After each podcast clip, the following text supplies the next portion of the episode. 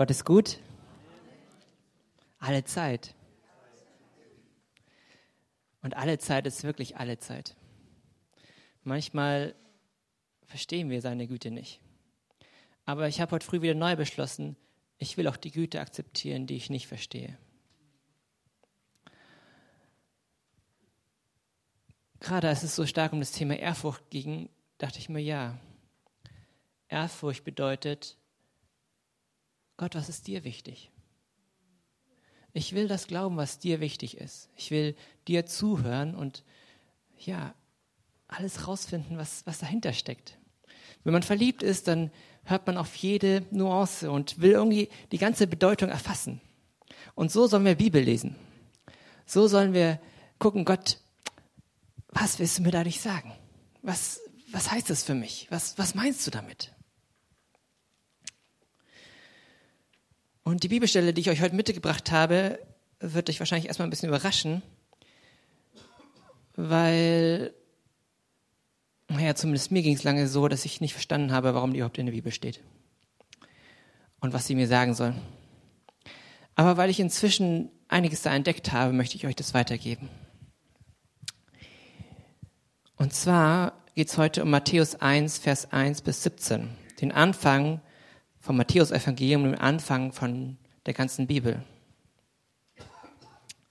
Ich bräuchte noch gerade, könntest du kurz die Bibelstelle vorlesen? Ich muss noch kurz verarbeiten. 1 bis 17. Matthäus 1, 1 bis 17.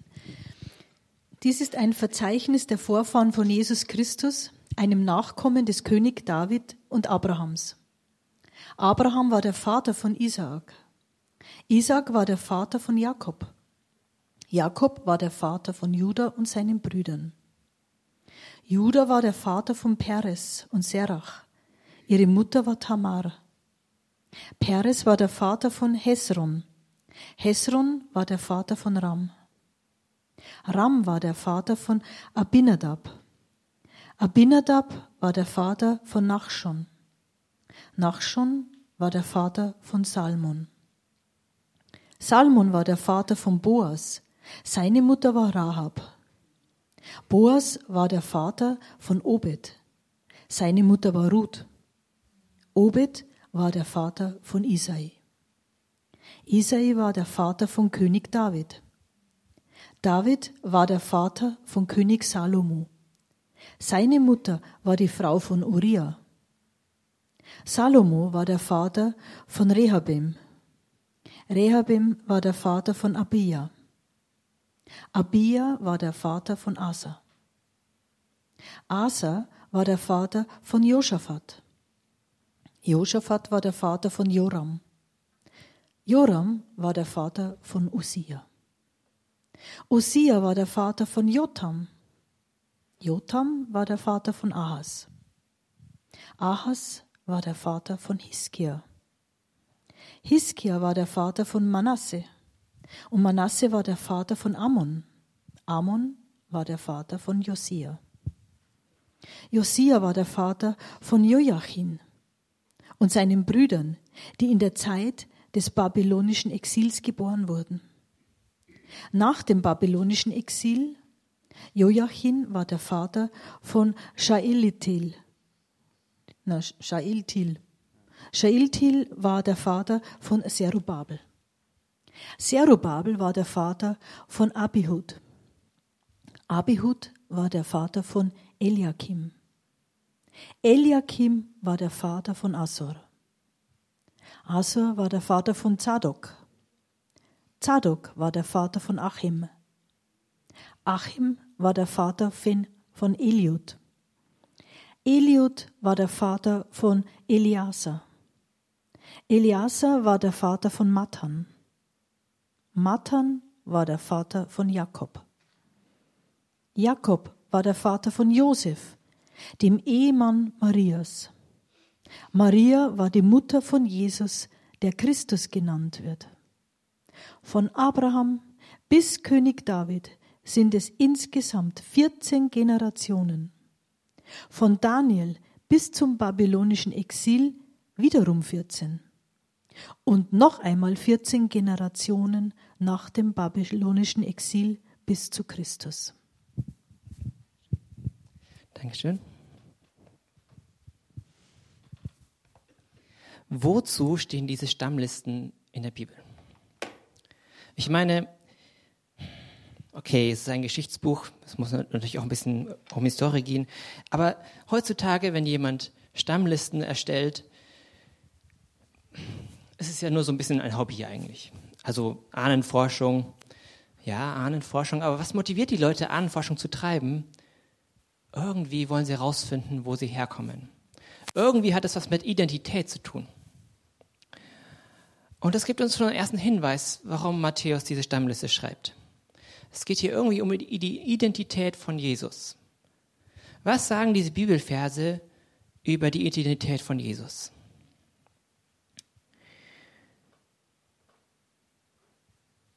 Jemand anders, der auch Stammforschung betreibt, sind oft Adelige. Weil bei Adeligen es ja ganz wichtig ist, dass das Blut rein ist und dass die Königslinie nicht unterbrochen wird. Und König, war Jesus nicht auch so was wie ein König? Und das liefert uns den zweiten wichtigen Hinweis, weil in Vers 5 steht, Isai zeugte den König David. Plötzlich taucht da so ein Wort König auf. Okay. Und dann fällt noch etwas auf bei diesem Text. Da steht ständig David. Im ersten Vers steht, Jesus ist der Sohn Davids. Dann kommt irgendwann das mit dem König David. Und am Ende wird nochmal wiederholt, ja, und es waren 14 Generationen von Abraham bis David und 14 von David bis zur babylonischen Gefangenschaft. Und 14, warum wird auf dieser Zahl herumgeritten? 14 weil 14 die Zahl Davids ist. Damals waren die Buchstaben gleichzeitig auch Zahlen. Es gab einfach keine anderen Zahlen. Und deswegen war es für sie ganz normal, vor allem Namen zusammenzurechnen. David, das ist Dalet, Waf, Dalet. 6 plus 4 plus 6 plus 4 sind 14. Das heißt, für den Juden, der damals es gelesen hat, war völlig klar, David, David, David, David, David. Jesus hat was mit David zu tun. Was allerdings immer noch ein wenig seltsam ist, vor allem für den Juden, der es damals gelesen hat, diese Stammliste ist jetzt nicht besonders mh, hm, glorifizierend, ähm, schön. Also, ich meine, das sind so komische Bei Beimerkungen, so dieses Jakob zeigte Judah und seine Brüder. Okay, was, was, was meint da, was meint Matthäus damit? Mit der Tama, mit der Rahab? Er spielt auf Geschichten im Alten Testament an, die für die Juden damals eindeutig waren. Judah und seine Brüder haben damals Josef verkauft, weil sie so neidisch waren auf ihn und dann auch noch Geld draus machen wollten. Die Tama, das ist auch so eine strange Story im Alten Testament, man weiß hinterher gar nicht mehr so richtig, wer hatte eigentlich wen betrogen. Judah, Tama oder Tama Judah? Und Matthäus erwähnt sie hier trotzdem oder gerade deswegen. Dann Rahab. Rahab war eine Hure, die nicht mal Israelitin war. Sie war im Kanaan, das äh, Josua noch nicht erobert hat. Und die Kundschafter haben bei ihr Unterschlupf gefunden, weil sie sich verstecken mussten. Und diese Prostituierte hat gesagt, wir fürchten uns vor dem Gott Israels. Sie hat angefangen, dem Gott Israels zu vertrauen, noch bevor ihr irgendjemand etwas von, davon erzählt hat. Und das war der Anfang des Glaubens. Und da hat sie schon, ja, sie wurde ein Teil des verheißenen Volkes, obwohl sie selber eigentlich gar nicht dazugehörte. So ähnlich auch bei Ruth. Bei Ruth, sie war eine Ausländerin, die einfach nur, weil sie Gott vertraute, mit eingepfropft wurde in Israel. Und dann der Oberhammer, David und die Frau des Uriah. Also noch eindeutiger kann man es fast nicht wähnen. David, der Ehebruch begangen hat und dann hinterher auch noch den Uriah umbringt.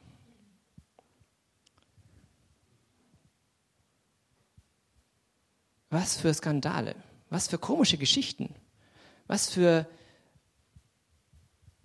seltsame Gestalten, mit denen Jesus sich hier identifiziert und sagt, Jesus kommt von solchen Menschen. Matthäus schreibt hier beides gleichzeitig. Diese zwielichten Gestalten sind Vorfahren und gleichzeitig Jesus ist der Sohn Davids, der verheißene Messias. Weil David wird auch deswegen so stark bewähnt, weil da gab es so einen Bund, den Gott mit David geschlossen hat, auf den alle in dem damaligen Israel gewartet haben. Nämlich, Gott hat zu David versprochen, ich will deinen Thron ewig aufbauen. Ich will, dass immer ein Nachkomme von dir auf dem Thron sitzt. Und eine Zeit lang scheint es ganz gut funktioniert zu haben. Der Salomo ist König geworden und sein Sohn ist König geworden und sein Sohn ist König geworden. Und da war plötzlich Babylon.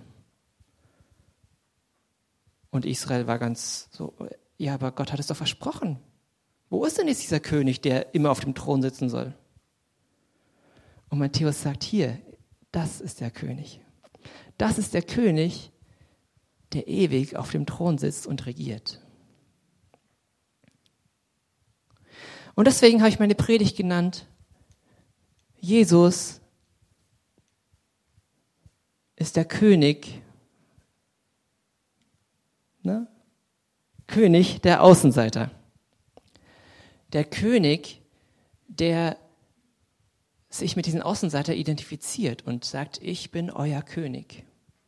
Und so stark sich mit ihnen identifiziert, dass er bereit ist, selber in den Augen von anderen Außenseiter zu werden. Als ganz normaler Mensch auf die Erde zu kommen und einen Tod zu sterben, den die schlimmsten Kriminellen gestorben sind. Er hat sich zum Außenseiter gemacht, weil er ein riesiges Herz hat für diese Außenseiter. Und Matthäus, Matthäus schreibt deswegen von diesen Leuten, weil er selber Außenseiter war. Matthäus ist der gleiche, der auch Levi genannt wird im Lukas-Evangelium, der Zöllner, der von Jesus gerufen wird. Jesus sagte, komm und folge mir nach. Und er sagte, okay, ich komme mit. Weil Matthäus diese Annahme erfahren hat. Deswegen erzählt er davon. Weil er gemerkt hat, Gott nimmt mich einfach so an. Er sieht meinen Dreck anstecken, er sieht die Dinge, die ich falsch gemacht habe, die Sünden, die ich getan habe, und trotzdem nimmt mich einfach so an. Und deswegen erzählt gerade Matthäus, wie Jesus alle Menschen angenommen hat. Die Kinder, die Frauen, die, die in der Bibel Sünder genannt werden. Und er liebt sie einfach. Jesus liebt sie einfach. Er verleugnet nicht, dass sie Sünden tun. Er ist Wahrheit und Liebe zugleich. 100% Wahrheit und 100% Liebe. Und was mich noch mehr erstaunt hat, er liebt es, Zeit zu verbringen mit diesen Leuten. Er fühlt sich so richtig wohl unter ihnen. Er freut sich. Schön, dass du hier bist.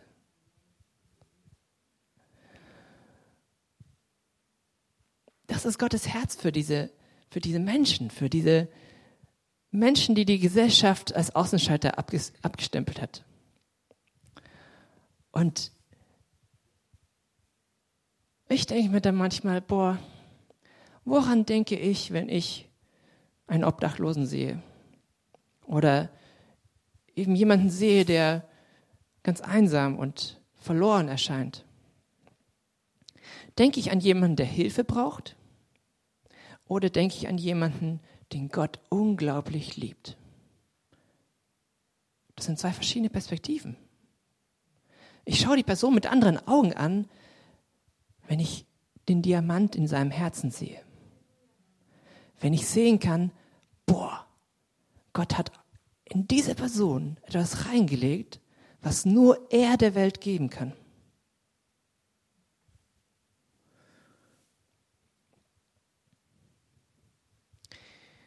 Mich fordert es immer wieder heraus. Also gerade nicht nur in der Praxis.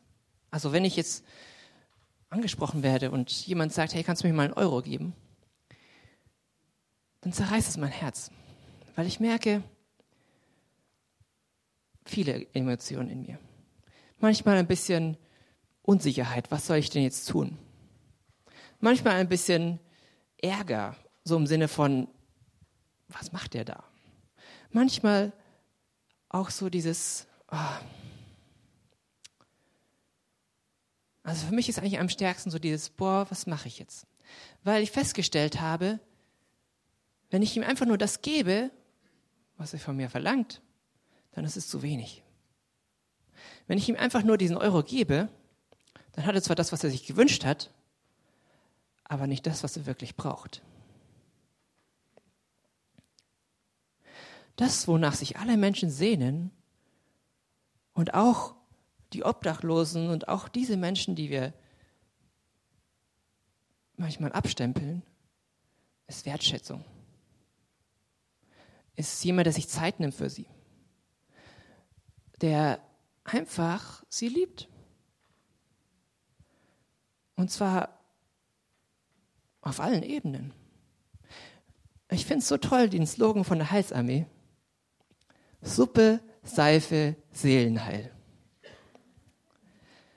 weil es so schön ausdrückt, Gottes Liebe ist auf allen Ebenen. Auf der total menschlich normalen Ebene, was zu essen. Und auf, auf der Hygieneebene, das, was Ihnen vielleicht in dem Moment gar nicht so wichtig ist, aber es ist wichtig für Sie und deswegen geben wir Ihnen das. Und dann aber auch auf der geistlichen Ebene. Er braucht die Botschaft von Gottes Gnade. Aber eben nicht nur die Botschaft von Gottes Gnade.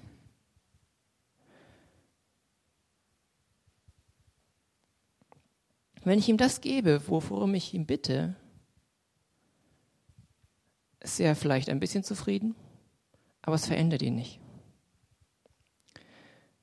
Gott hat den Anspruch an uns, dass wir alles, was wir tun, für ihn tun. Kolosser 3, Vers 23 tut alles als dem Herrn, als würdet ihr es für ihn tun.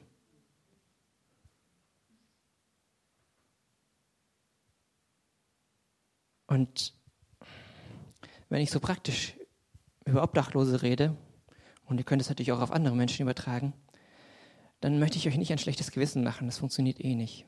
Also ich meine, wenn ihr von schlechtem Gewissen motiviert seid, dann lasst es lieber sein. Ich möchte euch einen Geschmack geben von dieser Liebe, von dieser Liebe, die Gott für Menschen hat. Weil Gottes Liebe ist Liebe für die Menschen. Wenn ich Gott liebe, dann ist mir das wichtig, was ihm wichtig ist. Und deswegen ist diese, diese Trennung, die wir oft in unserem Kopf haben zwischen Gott lieben und meinen Nächsten lieben, die gibt es nicht so wirklich. Gott fordert uns heraus, seine Liebe anzunehmen und weiterzugeben. Ich möchte den lieben, den du liebst. Und das ist ein sehr hoher Anspruch, ich weiß. Wie soll ich denn bitte schön sechs Milliarden Menschen lieben? Das kann nur Gott. Und das ist vollkommen richtig. Aber Jesus hat auch gesagt, wenn ihr einen Glauben habt wie ein Senfkorn, winzig klein, dann könnt ihr damit Berge versetzen. Und so ist es auch mit Liebe wenn ihr Liebe habt wie ein Senfkorn, dann verändert es die Welt. Fang mit dem an, was du hast. Wenn du sagst, oh, also einfach so auf die Straße gehen und die Leute ansprechen, das, das, das traue ich mich nicht. Okay, dann findest du was anderes. Vielleicht betest du erstmal für sie. Vielleicht sagst du, okay, ich kann Essen austeilen bei der Tafel oder wie auch immer. Gott gebietet uns, großzügig zu sein und das zu geben, was in unserem Herzen ist. Das, was er in sein Herz, er in unser Herz hineingelegt hat. Einen fröhlichen Geber hat Gott lieb. Das hören wir ganz oft auf dieser materiellen Ebene, aber das gilt hier genauso. Gib diesem Obdachlosen, der dir einen Euro, um dich um einen Euro bittet, das, was gerade in deinem Herzen ist. Das, wo du die Freiheit hast, das aus Liebe zu geben. Nur dann wirst du ihn als Menschen behandeln und nicht als Bittsteller. Er hat auch eine Würde. Und wenn du gerade kein Geld dabei hast oder gerade kein Geld übrig hast, dann ist das so. Dann kannst du trotzdem freundlich ihm das sagen oder auch anders mit ihm ins Gespräch kommen. Ich war immer wieder erstaunt, welche Gespräche daraus zustande gekommen sind, wenn ich einfach ehrlich war.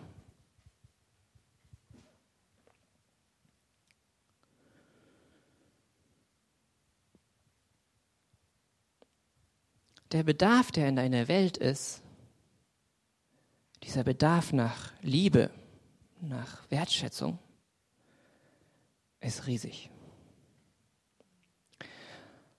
Und wenn es das Einzige ist, was uns motiviert,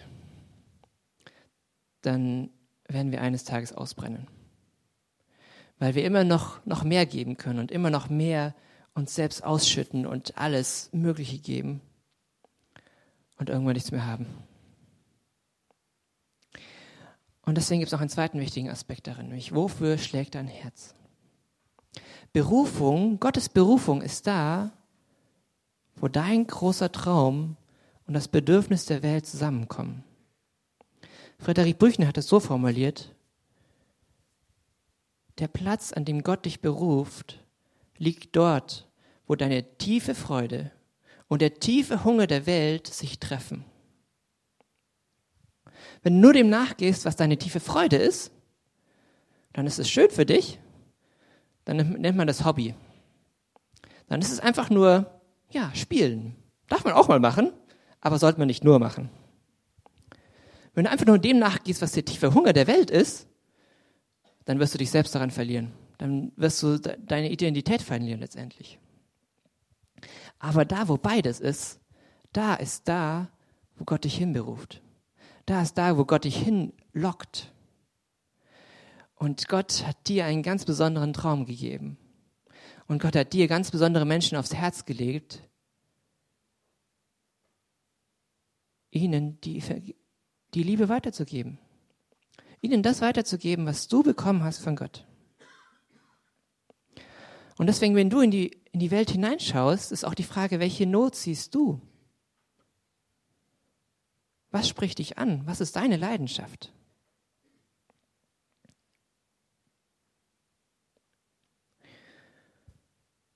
Und am Ende, am Ende geht es alles um Jesus weil Jesus die personifizierte Liebe ist. Wenn du nicht weißt, was Liebe ist, dann schau Jesus an.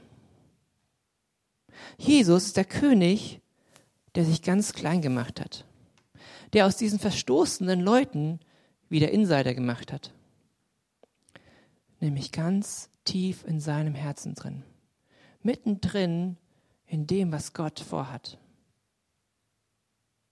Diese Menschen, gehören zu ihm, zu der Familie Gottes. Es ist so krass, dass Gottes Gnade wirklich für alle Menschen da ist. Keine Sünde ist zu groß. Nichts kann uns von seiner Liebe trennen.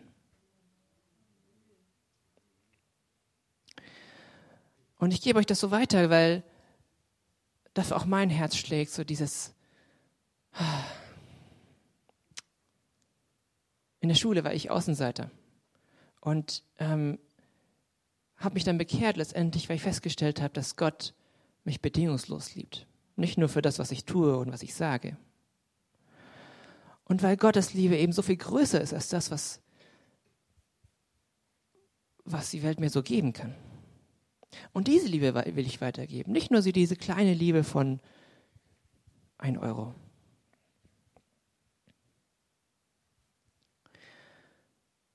Mein Herz ist es vor allem, die Menschen zu berühren, die sich innerlich kaputt fühlen, die durch Krisen gehen, die Verletzungen durchgehen und irgendwie nicht mehr wissen, was, was sie noch tun sollen, was sie noch probieren können. Eines Tages habe ich mit einem Obdachlosen geredet und er sagte, ich, er will gar nicht mehr zurück in die normale Gesellschaft, weil er so enttäuscht war von ihr. Und ich kann es total nachvollziehen. Und dann tut mein Herz weh und sagt, boah, wenn du nur sehen würdest, wie großes Geschenk es Gott dir machen möchte.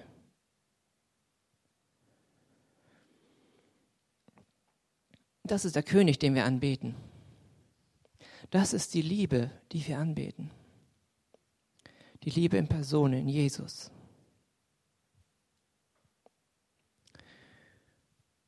Letzte Woche sagte Jesus, sagte Jesus durch Franz, schau Jesus an. Schau Jesus an und du wirst verändert werden. Auch in deinen ganz praktischen Herausforderungen. Schau Jesus an.